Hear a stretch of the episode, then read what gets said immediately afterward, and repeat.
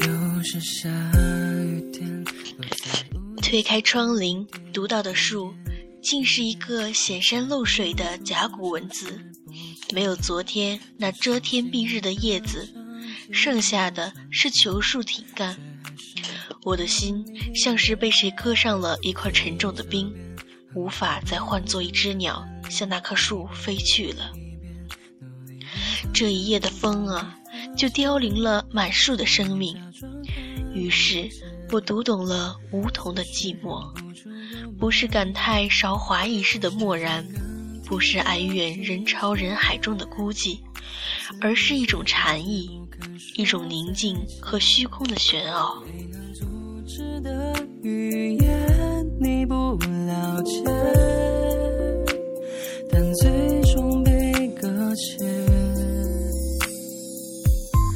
只是那一句。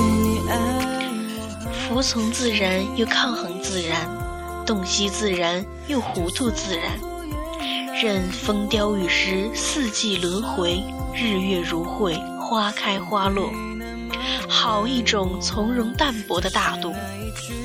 不禁又感慨起外祖父的英年早逝，悲哀他屈从天命的无奈，悲哀起那个年代里的人们。